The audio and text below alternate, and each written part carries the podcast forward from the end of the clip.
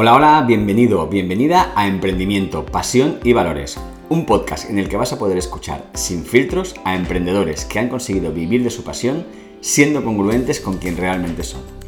Mi nombre es David Alonso García y me dedico a ayudar a emprendedores apasionados que buscan crear, consolidar y hacer crecer sus negocios siendo congruentes con sus valores. Puedes apuntarte a recibir mi correo diario en www.davidalonsogarcía.com. Episodio 34 en esta entrevista hablo con Paula Fernández, que nos cuenta qué hizo y cómo para crear un proyecto en un pueblo de León de 60 habitantes que da trabajo a más de 30 personas y de cómo un pequeño paso puede acabar transformando por completo toda tu vida. Te dejo con el episodio. Vale, vamos allá. La primera pregunta ya te aviso que es un poco difícil, ¿vale? Que es, ¿quién es en realidad Paula Fernández? Vale, es muy difícil, cierto es.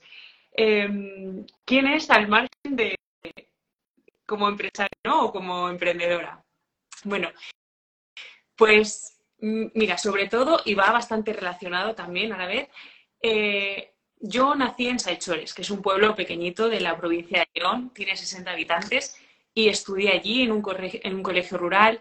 Y bueno, mis padres siempre han trabajado en el campo con animales y mm, creo que en parte eh, es importante la historia porque soy un amante de León y soy un amante de, los pueblos, de las tradiciones y de, bueno, de continuar con esta, esta parte y con esta vida, ¿no?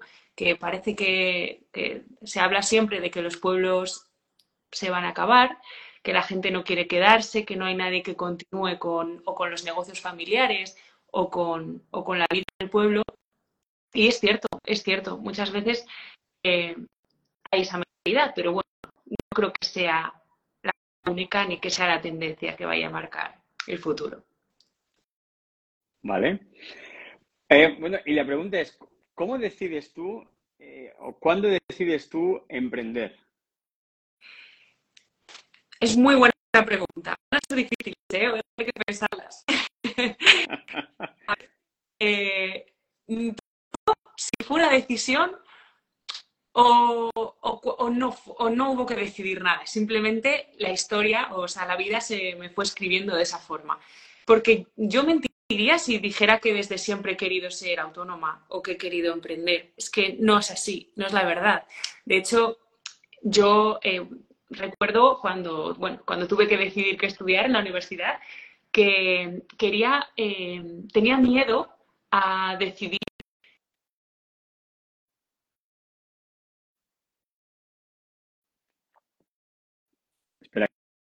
te he perdido la voz ahora, te he perdido la voz. ¿Me ¿Ahora? Ahora está volviendo. Vale, perdón, creo que se, cortó, sí. Eh, recuerdo que tenía miedo a, estudiar algo que no me permitiera vivir en cualquier parte del mundo. Yo creo que, bueno, pues como todos los jóvenes, igual yo que encima había nacido en un pueblo de 60 habitantes, queríamos salir y comernos el mundo. Entonces, mm, quise eh, desde joven emprender en el pueblo y, emprender un negocio. Estudié primero magisterio un año y bueno, me di cuenta de que quizás los niños no era mi pasión. De hecho, además, me di cuenta al ver que todos mis compañeros estaban súper ilusionados cada vez que nos mandaban a hacer un trabajo o, un estudio y yo era, jo, qué coñazo. Y dije, igual tengo que cambiar para yo sentir esa ilusión. Y en la carrera de turismo la encontré, disfruté muchísimo y de, la carrera, de lo, que, de lo que allí aprendíamos, estudiábamos. Y luego trabajé fuera, trabajé relacionado con, ello en hoteles de recepcionista y, en, y en agencias de viaje. Tenía un proyecto siempre en mente, pero era, no lo sé, era como, como una idea, ¿no? Eh, que decías, bueno, esto triunfaría seguro en Salchores. Es que si hiciéramos esto y esto y esto. Y hubo un año, bueno, en la, pandemia, cuando ya habíamos metido la solicitud, pero sinceramente la habíamos metido por meter, no sabíamos muy bien si se nos iba a aprobar, si no. Yo era aún muy, muy joven, más que ahora. Eh, era solo una idea. Y cuando llegó, eh, que fue justo durante el confinamiento, pues teníamos que decidir si esa idea ya la hacíamos realidad o no. Y fue así como ahora pues soy autónoma, pero tampoco fue un día dije, quiero emprender, ¿qué ideas tengo o cómo lo hago? O sea que fue que la, vida te fue llevando hacia eso, ¿no? Las decisiones también. A veces pienso mucho en el destino y en todo eso y digo, jo, eh, igual sin querer, poco a poco, todas las decisiones que fui tomando han llegado a, bueno, a estar donde estamos. Oye, ¿y cómo llevas? Ahora luego iremos a hablar del, negocio y la evolución, ¿no? Pero ¿cómo llevas esto de que tú lo que querías era la libertad de poder trabajar desde cualquier sitio? Eso es lo que querías inicialmente y ahora es que estás trabajando en el pueblo donde naciste.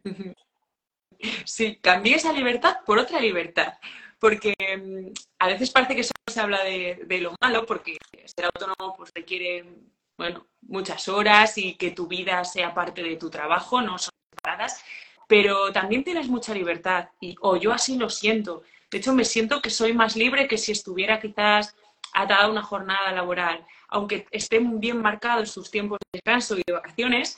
Mm, yo no tengo eso, pero tengo más libertad, siento.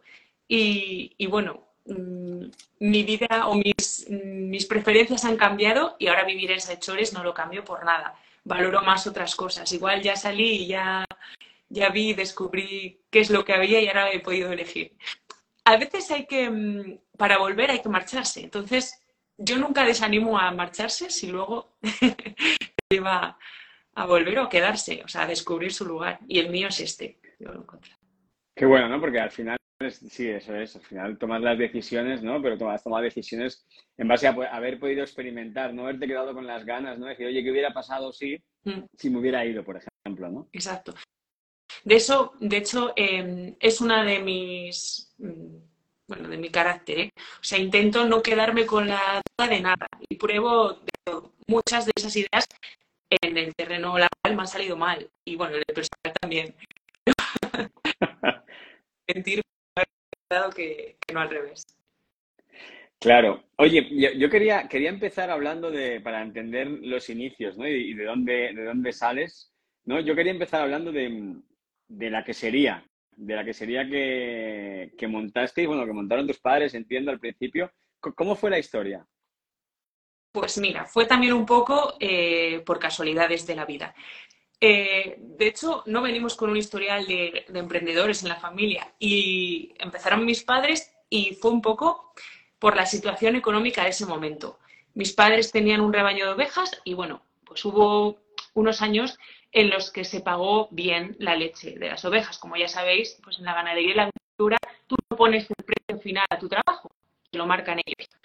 ¿Qué pasó cuando ese precio cayó y los ganaderos y los agricultores sentían que trabajo no estaba siendo valorado económicamente, em, surgieron muchas iniciativas diferentes. Mis padres dijeron, ¿qué tenemos? Tenemos leche de oveja.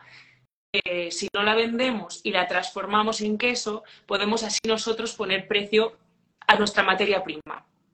Entonces, eh, se lanzaron de cabeza a la construcción de una quesería al lado de, de las ovejas sin tener ni idea de hacer queso. Yo tenía aquella 14, 15 años y, recuerdo que cuando se acabó de construir la quesería, contrataron a, dos personas que eran queseros para que vinieran un mes aquí a enseñarnos a hacer. Y yo, bueno, pues participé con ellos porque ya tenía 14 y aprendimos los cuatro a la vez, mi hermana, mis padres y hacer queso. Pero ya te digo que fueron más kamikazes aún que yo, porque construir una quesería y luego aprender a hacerlo fue un poco locura.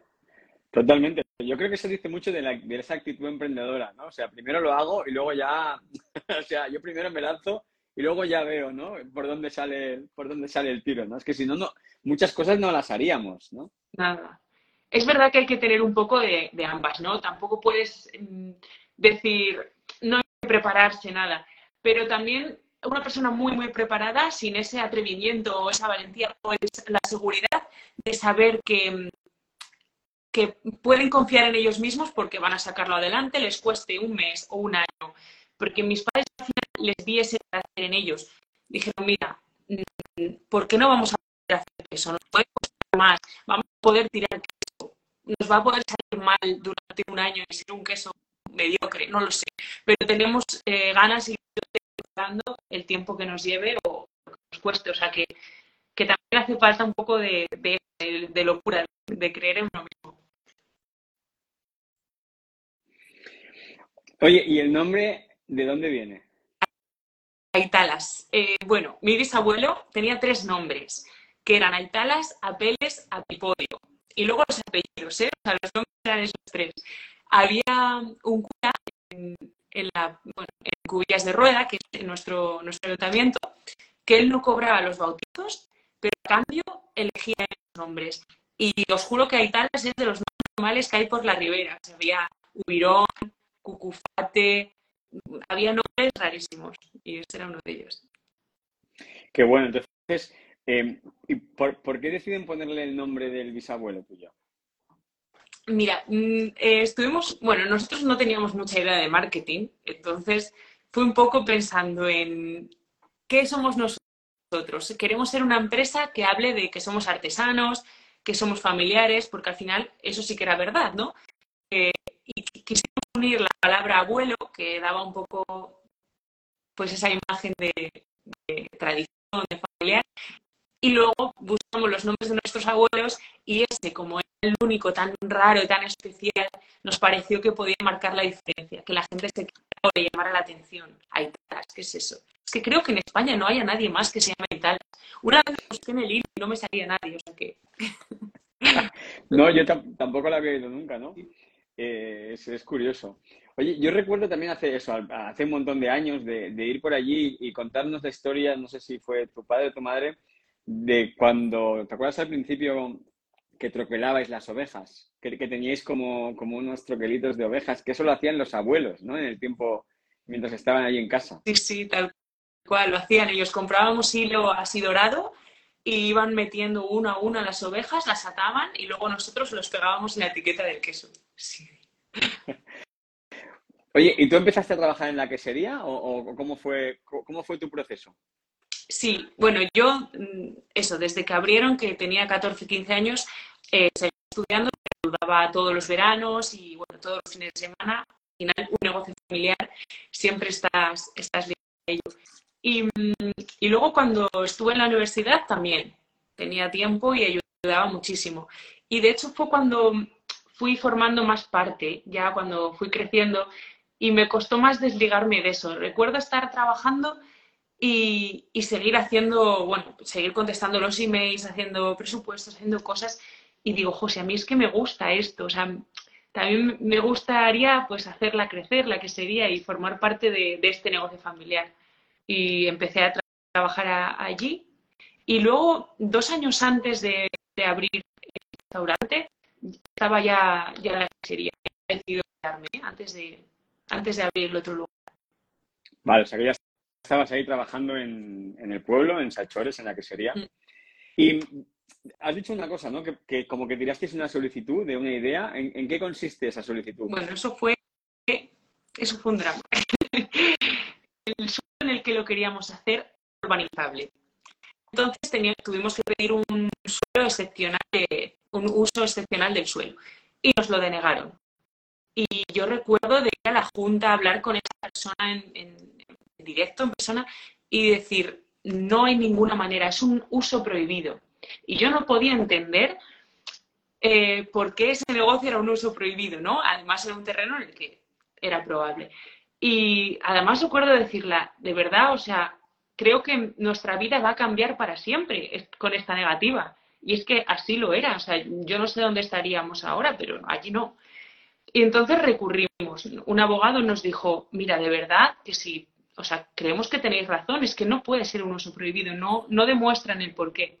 Y recurrimos a Valladolid y estuvimos dos años de espera eh, y al final, bueno, nos llegó, nos llegó el recurso aprobado y, nos dieron la razón y pudimos construirlo.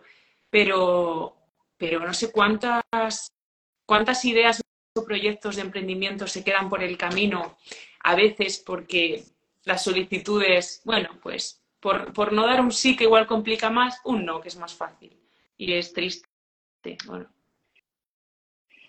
Totalmente, Totalmente de acuerdo. Entonces, em, bueno, cuéntanos un poquito, ¿no? En, qué consiste el negocio para la gente que, no lo conozca.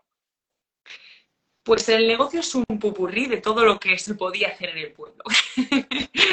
Nosotros seguimos teniendo la quesería artesana y elaborando el queso, bueno, y tenemos las ovejas, y quisimos eh, ir ofreciendo poco a poco más servicios para que la gente vinieras a Hechores.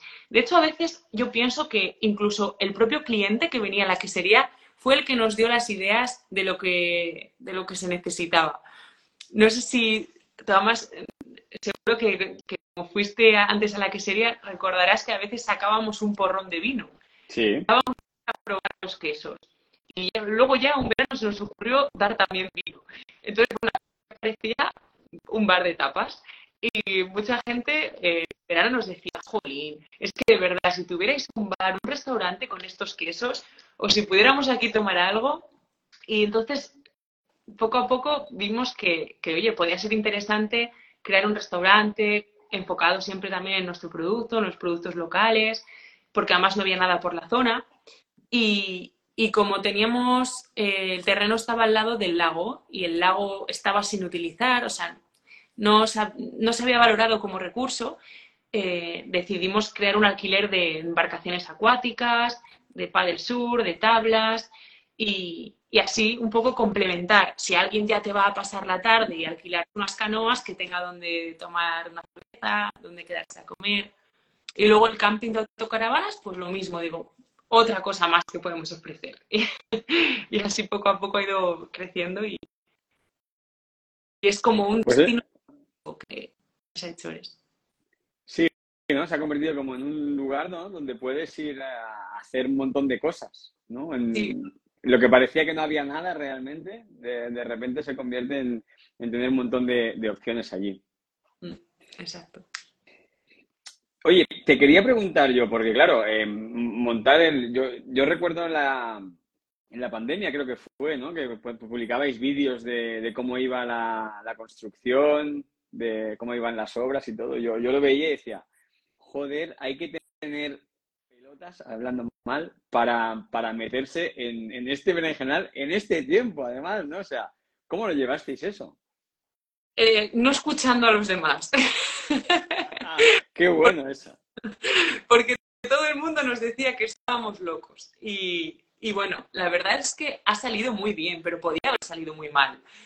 La inversión fue muy alta y todo un poco porque al final nos fuimos calentando un poco. O sea, nuestra idea principal era un chiringuito de verano, una inversión de 5.000 euros. Queríamos solamente para los meses de verano unas cervezas, unas vacaciones y tal. ¿Y mm, qué pasó luego? Que al final te pones a hablar con gente, te pones a hablar con arquitectos, con constructores y, bueno, te ponen unos proyectos delante de la mesa eh, increíbles. ilusionas. Y es con que en verdad, eh, estar confinados, eh, los bancos bajaron muchísimo eh, los intereses de los créditos. Entonces, y bueno, bajó el precio de, toda, la madera, de todos los materiales de construcción. Si ahora mismo tenemos que hacer esa misma obra, seguro que nos hubiera salido por tres veces más. Era impensable. Se nos juntó un poco también que, que en ese momento puntual mm, era posible hacer esa inversión porque estaba muy, muy, muy baja. Y además, bueno, tuvimos la ayuda de los fondos FEDER, que es subvención de la Unión Europea, y bueno, pues eh, la subvención que nos dieron fue el 30% de la inversión total. Fue posible también gracias a eso. Pero sí, es, una vez que te pones, luego empiezas con una cosa así, va creciendo hasta, hasta lo que. Sí, porque eso también, o sea, a nivel de, mentalidad, ¿no, Paula? Porque tú al final, joder, eh, bueno, tus padres sí que ya tienen más experiencia, porque ya tienen el negocio de la quesería y tal, pero bueno, tú de, de repente te plantas ahí eh, con, con, con, una inversión bastante importante, yo creo, o sea, no sé, no sé cuánto es exactamente, pero realmente por todo lo que hay ahí fuera, ahí metido la inversión es importante. ¿Cómo se gestiona eso a nivel interno? Mira, a mí yo también peco un poco de, que, bueno, eh, yo creo que en casa en general pecamos un poco todos, de que somos muy, muy, sea, muy positivos, nos llevamos mucho por la ilusión y a veces em, luego no vamos a saber realmente a lo que nos enfrentamos. ¿Qué pasó? la inversión total, la puedo decir, no pasa nada, eh, son casi 800.000. O sea, fue, mm, fue muchísimo, aunque nos subvencionaron gran parte. Y yo mm, pensaba en el peor de los escenarios, ¿no? Yo pensé, a ver, vamos a ver, en el caso de que, que nos vaya mal, eh, bueno, ¿puedo pagar la hipoteca mensual solamente con la que sería? Que ya mm, sabemos que eso funciona y va bien. Me salía que sí, entonces, bueno, yo esa seguridad la tenía, tampoco estoy tan, tan, tan loca. Entonces sabía la que sería, podría hacer frente a la inversión y bueno, pues con, con que mínimamente fuera normal el negocio, era, era posible hacerlo. Luego puedo contar algo mm, como anécdota curiosa y es que nadie de los que ahí estábamos, o sea, ni mi familia ni los que empezamos a trabajar, creímos que iba a crecer tanto. Y cuando abrimos, abrimos cuatro personas y 80 euros en la cuenta del banco. 80. Eh, bueno, bueno, ¿qué pasó el primer día? ya durante la primera semana, eh, no sé si la gente tenía muchas ganas de salir, porque además coincidió que inauguramos cuando todo se reabrió, que empezamos a tener un volumen de gente, un volumen de llamadas a la cual no estábamos preparados. Y yo, la que menos preparada estaba. Yo no tenía experiencia de cómo gestionar un negocio de hostelería. Yo sabía hacer queso y cómo llevar un poquito. Me, a mí me, a mí me pudo, ¿eh? Yo te puedo decir que los cinco peores meses de mi vida fueron esos. Porque yo me levantaba y me acostaba cada mañana diciendo, ¿cómo voy a llegar? O sea, ¿cómo voy a hacer lo posible? Porque no es lo mismo tener que prepararse antes de abrir que prepararse cuando todos los días abres la puerta y entra gente y es algo tan sencillo, pero es que abro la puerta y si entra un cliente y me pide una caña y no sé tirarla, es que era realmente así. Entonces me pedían una serie de cosas, todos, a las que yo no era capaz de llegar y sobre todo el personal. Mm, éramos cuatro y obviamente éramos muy pocos para lo que ya nos estaba pidiendo el negocio. Acabamos ese mes siendo 30 empleados. ¿30? 30 en el primer mes. O sea, yo el día 4 abrí con cuatro personas y al día 30 llegamos a 70. Eso para mí a cabeza explotaba, principalmente porque además digo, tengo euros en el banco, pero al día 30 tengo que tener mucho más. Claro. 30 sueldos. Mm, veía que funcionaba, o sea, veía que cada día entraba más gente y que, y que teníamos que decir que no, porque eh, nos planteamos un límite, al final dijimos, somos cuatro, a la siguiente semana somos seis, vamos a poder hasta aquí. Cogimos personas, cogíamos 30 la siguiente semana, estuvimos cogiendo solo 50 personas para comidas y cenas durante un mes. Pero yo decía a muchas personas que no. Entonces veía que si yo llegaba a poder dar servicio a las que decía que no, íbamos a poder crecer y bueno, contratar más gente, pagarles, etcétera. Entonces, eso fue lo más difícil para mí, enfocarme en decir, Jorín, pensé que tenía esto de negocio, pero no, ya tengo esto, ¿cómo consigo llegar ahí mm, estable mentalmente y, con, la rapidez que, conlleva eh, al final empezar con 30 empleos en el primer mes de tu negocio que ni tú misma conoces. Entonces, bueno, fue difícil. También intenté siempre rodearme de gente que fuera más experta que yo. Recuerdo una vez, yo, bueno, mm, leía mucho sobre emprendimiento y recuerdo una frase que no se me ha olvidado hasta el día de hoy. Dice, mm, un buen emprendedor sabe que no es el mejor de la empresa, porque si no, estaría cometiendo errores. Él tiene que ser el peor de la empresa. Tiene que contratar a equipo que sea mejor que él para que así pueda aprender y, que, lleven el negocio genial. Y eso fue lo que hice, contratar gente que sabía que y aprender de ellos. Qué bueno, ¿no? Aparte, doy fe porque cuando, vamos, no sé, el resto del año, pero en verano, por ejemplo, hay que llamar con varios días de antelación para poder, para poder reservar, para poder coger mesa. Es decir, que eso en ese, en ese sentido lo, lo estáis haciendo muy bien, ¿no?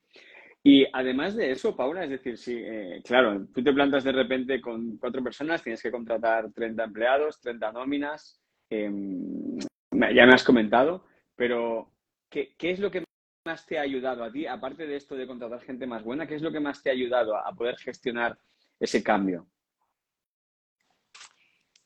Mm, yo creo que personalmente, bueno, tuve que hacer un cambio totalmente de, en ese verano me dediqué exclusivamente a eso. Soy una persona que, soy bastante además estresada, no soy una persona tranquila, digamos, ¿no? Me, soy muy activa y me cuesta eso. Eh, mira, mm, puede sonar, no sé, raro, pero la meditación, eh, leer, estar muy presente en el presente, o sea, creo que desde que abrí el negocio hasta ahora, mi vida ha cambiado, pero ya a nivel personal también. Valoro mucho más eh, el cómo hablas a las personas, porque ya creas, por ejemplo, un, lazo con ellos, una unión, y es necesario aprender a comunicar con, las personas con las que trabajas, con los compañeros, con los proveedores, con los clientes. Entonces, he cambiado, o sea, cambiar esa forma de, de presentarte en el día de una forma mucho más relajada de levantarse por la mañana y no coger el móvil, por ejemplo. Nos estresa, ya, ¿no? Todo, todos, los, eh, todos los anuncios, todo lo que vemos. Darme un paseo, eh, entrar al negocio y pensar, relaja, con calma, piensa antes. Eh, no sé, esa forma de ver la vida un poco más pausada, de estar más en el presente y de lo que realmente importa. Y bueno, lo que más me ha ayudado también son los consejos de mis padres y de mi hermano. Yo, bueno, el negocio lo llevamos entre mi hermano y yo, y mi hermano es lo contrario a mí, él es mucho más tranquilo, mucho más pausado, no hace las cosas tan por impulso quizás, y su manera de verlo y de reflexionarlo, al final, junto con la mía, hace, yo creo, el equipo perfecto. Claro. Yo tengo que aprender mucho de él, él otras cosas de mí, y, y los consejos entre los cuatro el brainstorming que, está tan de moda, eh, siempre lo hacemos. ante cualquier decisión la, comentamos un poco entre los cuatro. Entonces, eso también ayuda, el ver que no estás sola, que, que somos un equipo enfrentándonos a todo. Claro, y eso también, o sea, tiene una parte positiva, ¿no? Que es la parte de la familia que ya os conocéis, ¿no? Pero también tiene, no lo sé, o sea, puede tener una parte negativa, esa parte de emprender con toda tu familia, con tus padres y, con tu hermano. Sí, tiene, bueno, todo el mundo que además trabaje con su familia sabe que, yo no sé, el primer problema que tenemos nosotros es que no desconectamos nunca. claro. Vas para casa y estás comiendo, es el día Navidad, es el día Año Nuevo y estáis hablando de trabajo, porque al final Mm, vuestra vida es vuestro trabajo y al revés. Es un, esa es un poco la parte que yo peor llevo, la más difícil. Y bueno, es la más pesada, que doy mucha más guerra y que siempre digo, no me hables de eso ahora. mañana a las nueve de la mañana te pregunto. y muchas veces corto las conversaciones y, espero hablar eh, de trabajo en otro momento, porque, porque yo creo que es necesario desconectar también y ser un poco familia, no compañeros de trabajo. Claro. Totalmente. Oye, y en un entorno, ¿no? Además, como, como, como en el que estás, como Saichores, como la zona que yo la conozco de por allí, donde el carácter emprendedor no es lo que más hay en, en esa zona precisamente, ¿no? ¿Cómo, llevas tú, eh, cómo llevas tú eso, ¿no? No sé si tenéis, tienes algún grupo de personas emprendedoras con las que puedas compartir por allí cerca, o de, de quién te rodeas para mantener esa, esa motivación, ¿no? Y ese carácter emprendedor. Pues mira, es muy importante además lo que dices, porque, porque a todos se nos baja un poquito, ¿no? Siempre nos vamos desinflando un poco. Y, bueno, yo, soy, eh, soy socia de una, de una asociación de jóvenes empresarios de León, a nivel de toda la provincia de León. Y entre todos, yo creo que cuando voy y vamos a alguna charla o nos cuentan ellos sus problemas, cómo los afrontan, sales siempre con mucho más ilusionada y mucho más otra vez con ganas de comerte, comerte el mundo con, tus ideas. Es importante seguir cultivando esa parte de la ilusión, ¿no? Porque a veces hacemos lo más difícil, que es abrir negocio, y luego nos vamos desinflando. Eh, un negocio también es un poco como estés tú personalmente. Si yo atravieso un año mm, de tristeza, de, estrés, de lo que sea, probablemente no siga haciendo ni creciendo en el negocio, se vaya manteniendo quizás yendo menos.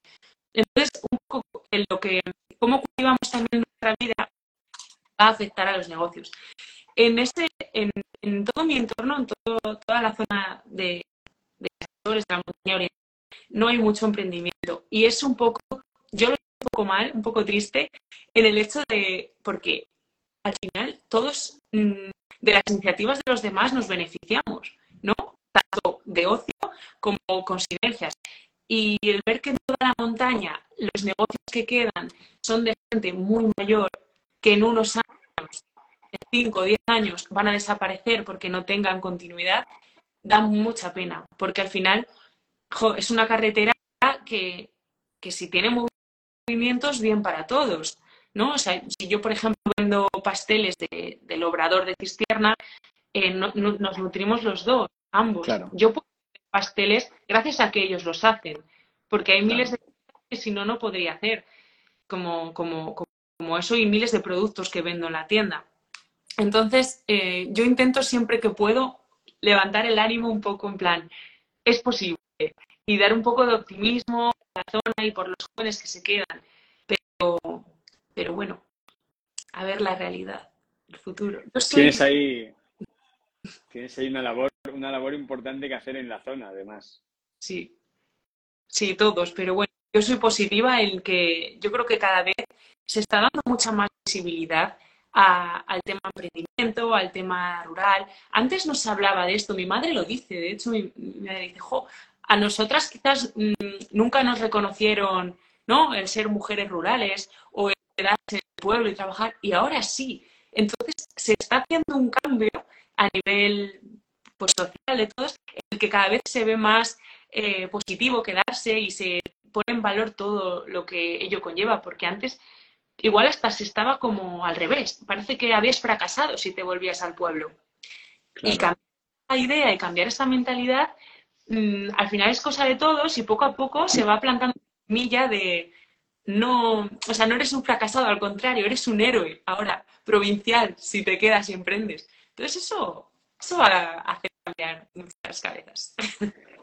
Sí, oye, y hablando de eso, ¿no? ¿Cómo, cómo, cómo lo llevas? ¿Cómo lo has gestionado esto, ¿no? Esto de, tener que recoger premios, ¿no? Como, mujer emprendedora, eh, por allí, por la zona. cómo se gestiona eso? Te cuento la verdad. por ellos, ¿no? Mira, bueno, yo, o sea, nunca he trabajado pensando en, ningún reconocimiento, o sea, han, venido todos de sorpresa y bueno, soy súper agradecida por, ello, porque al final es una manera de reconocer tu trabajo. Entonces, a veces me siento súper afortunada y, considero que ni me lo merezco, el síndrome de impostor este que tengo, en plan, bueno, yo no los necesito, en plan, estoy feliz con lo que he conseguido con mi vida. Pero, pero estos fueron los primeros y los últimos me está costando mucho más con el último porque siento como, me siento como avergonzada del último. Parece que, que, mm, la gente no se alegra ya por ti, no oigo más que comentarios negativos de, jolín, esta está, otra vez esta, esta sí. Y los, el último le estoy llevando un poco mal. O sea, es curioso, pero puedes llegar a sentir avergonzada, ¿no? De ello. O no querer, no querer quizás compartir las cosas que, que publican, las noticias, porque por, por vergüenza, porque no piensen, no sé, es un poco una lucha también interna con el síndrome del impostor que llaman, y con las críticas, ¿no? Que igual es mejor no escucharlas a veces. Tiene que haber de todo, lo sé, pero... Bueno, hay, hay una cosa positiva, yo creo que en las críticas, que es que solo suelen criticar al que le va bien, ¿no? Si, si no te va bien, si te va mal, no, no tienes los haters, ¿no? Que se llaman ahora, o esta gente que está en su casa ociosa sin hacer nada, cuya única finalidad en la vida es eh, sentir envidia de cualquier cosa que haga cualquiera, ¿no? Y ponerse a criticar, ¿no? Por tanto, en ese sentido, yo creo que puedes estar muy tranquila y, súper orgullosa de todo lo que has conseguido. Es verdad, eso también es verdad. Sí, hay que verlo así. Totalmente. Oye, yo quería sacar un tema que ha, salido antes, pero es algo con lo que estoy totalmente de acuerdo. A mí me ha pasado también en una etapa de mi vida con, mi propio negocio eh, y que provocó que al final lo acabara dejando para volver a empezar otra cosa, ¿no?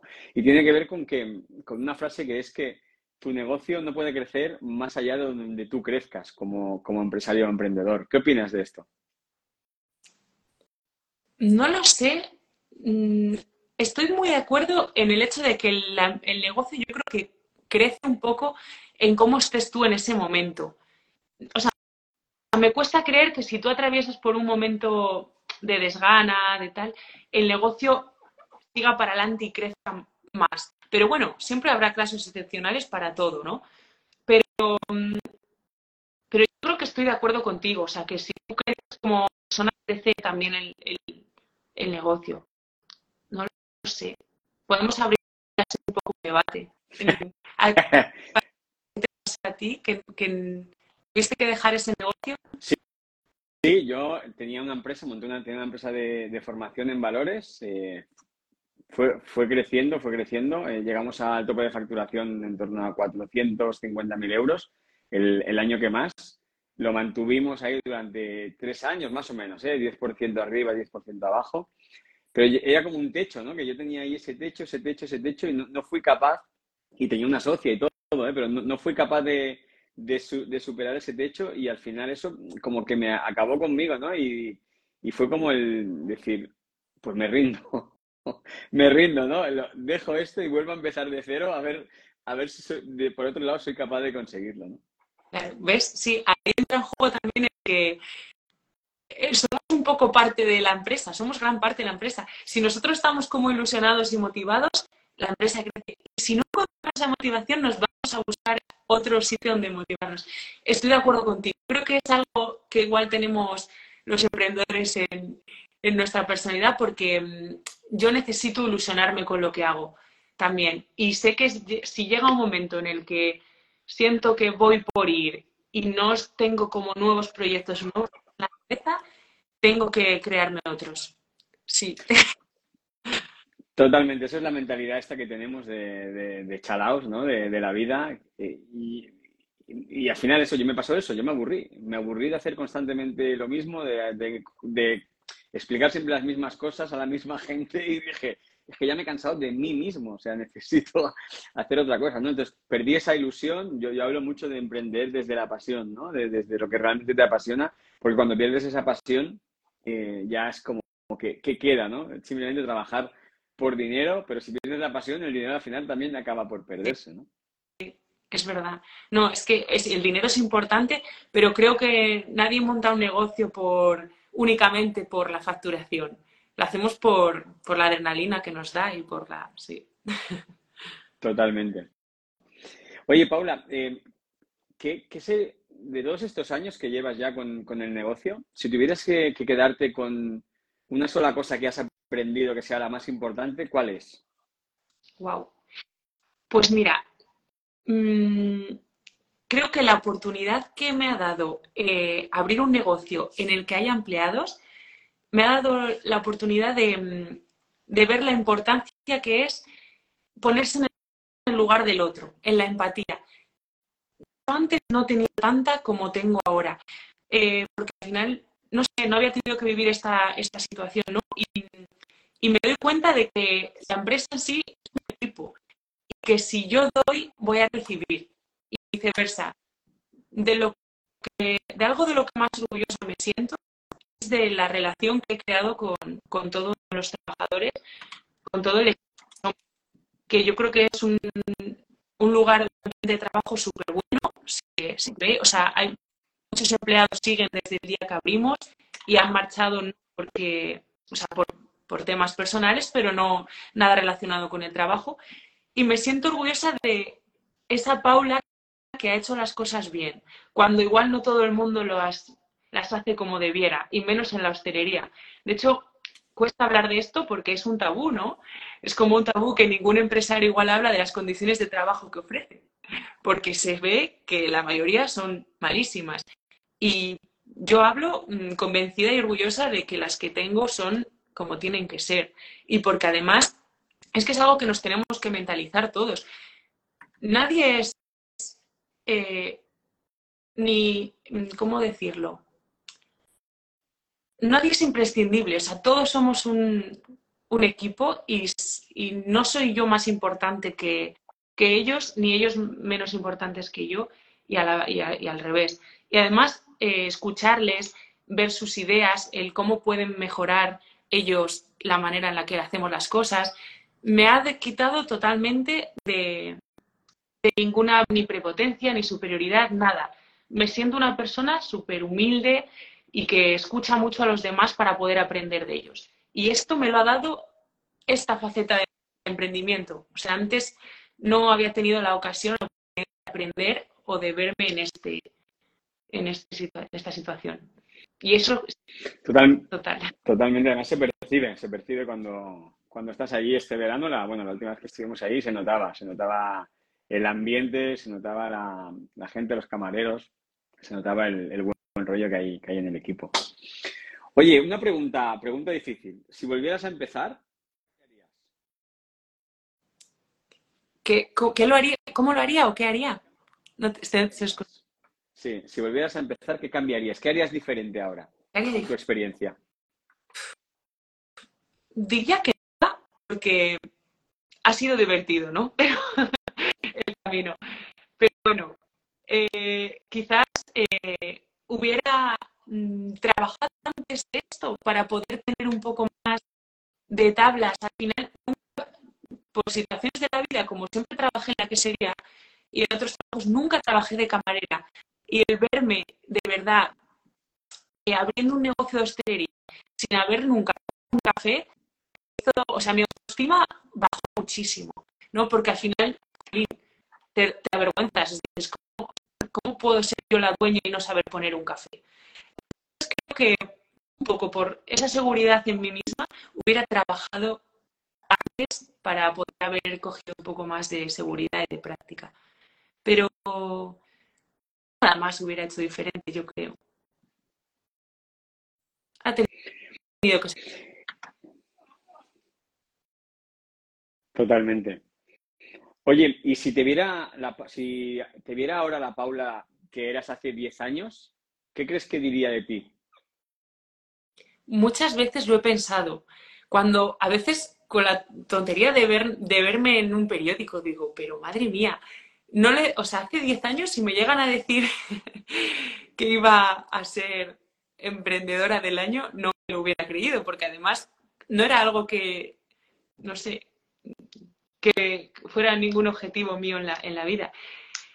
Creo que se hubiera sorprendido mucho y que, y bueno, al final, haciendo un poco balance ahora, ¿no? De estos, de estos años, no se me ocurre una mejor manera de, poder haber visto el futuro. O sea, de, si tengo que ser conocida o, o, salir en un periódico, que sea por esto, que sea por emprender. que que creo que se hubiera sorprendido, pero a la vez se hubiera sentido orgullosa. Qué bueno, por supuesto. Es difícil hablar mismo, ¿eh? Me cuesta muchísimo hablar de mí. Hombre, es lo que más cuesta siempre, ¿no? Sí, es verdad. Oye, ¿qué consejo le darías a alguien que, que quisiera empezar a emprender en este, en este ambiente, ¿no? Sobre todo, es un ambiente, alguien que diga, es que yo vivo en, un pueblo, me gustaría empezar un negocio, ¿qué, consejo le podrías dar? Mm, que escuchara mucho a los demás. De verdad que yo eh, pocas veces escuché, ¡ay, qué bien! Sí, sí, vas a emprender un negocio increíble, Sechores, ánimo. No, todo el mundo era, a ver, que, en un pueblo de 60 habitantes, cómo íbamos a vivir con esa inversión de 60 habitantes. Y yo siempre les decía que no iba a vivir desde el pueblo. Yo lo que estaba era que la gente era de León. aún más loca me tomaban. Y mi padre y mi madre me dijeron que cuando abrieron la quesería, igual, lo mismo. Que todos les decían que estaban locos. Si tú dices automáticamente que vas a abrir un negocio en la calle ancha, la situación, sea que sea, es que da igual. Como estás ahí ubicado, o León, en una gran ciudad, ya todos van a hablarte como dándote ánimos. Pero si dices que vas a hacerlo en un pueblo, es lo contrario. Entonces, como el consejo es para los que están pensando en el medio rural, es no escuchar a los demás.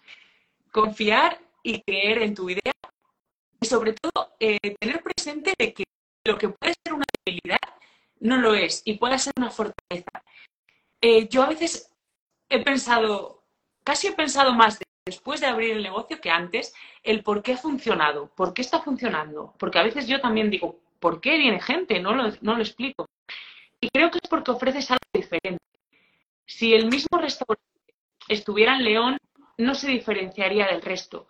Precisamente vas allí porque quieres salir de León, quieres ir a, quieres ir al pueblo, quieres tener un entorno que haya mucho césped, mucha terraza, pasar el día de una forma diferente. Entonces, lo que puede hacer que es un pueblo pequeño que está lejos, darle la vuelta puede ser lo que la gente quiera.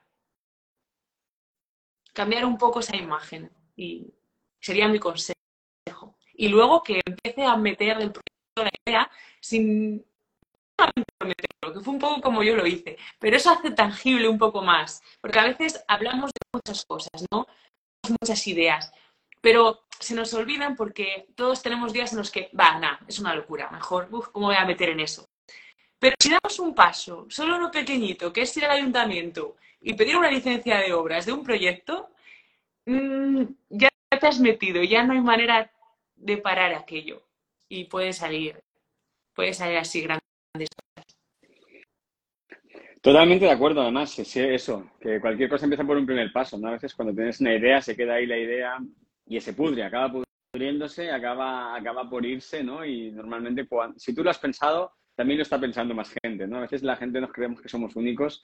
Si tú, has, si tú tienes esa idea es porque hay más gente también pensando en esa idea, en esa idea ¿no? Y al final, eh, lógicamente, solo la, la, va a llevar a cabo aquel que empieza a hacer algo con eso. Mm. Totalmente. Oye, quiero romper un mito. Te voy a hacer una pregunta comprometida. Em, a ver si quieres contestarla.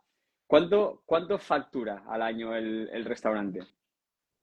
Bien, no, no, no me da miedo contestar. Hay que contestar a todo. Em, ¿Cuánto facturamos? tenemos unos picos, eso hay que decirlo, terribles, ¿no? En julio y agosto facturamos lo mismo que el resto de meses, pero a lo del año, en total, son unos... A ver. Unos 400, 500 mil. Eh, no de ¿eh? de brutos, brutos totales. Sí, sí, de facturación, de facturación, sí. Eso en el restaurante y la únicamente, y más las canoas. Bueno, en total igual unos 300 así puede llegar. 100 mil al año. Vale, o sea, que,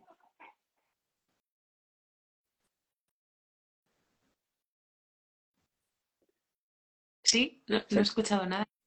Sí, que a, veces, a veces se te va el volumen. O sea que se puede facturar en un pueblo de 60 habitantes 700.000 euros con un negocio de hostelería. Sí. Sí. Me parece brutal. Yo tampoco lo sabía antes, y entonces digo, ahora, ¿cuántos son los que están en mejor ubicación? Mucho, sí. Imagínate, imagínate. Vale, Paula, pues nada, pues, oye, eh, por mi parte, mil gracias por, tu tiempo, por la entrevista, he disfrutado un montón, creo que has aportado mucho, mucho, mucho contenido de valor para esa gente que está empezando, una dosis de motivación importante, así que muchísimas gracias por, por tu tiempo y mucho éxito con el proyecto. A ti, muchas gracias, espero que sí. Un abrazo.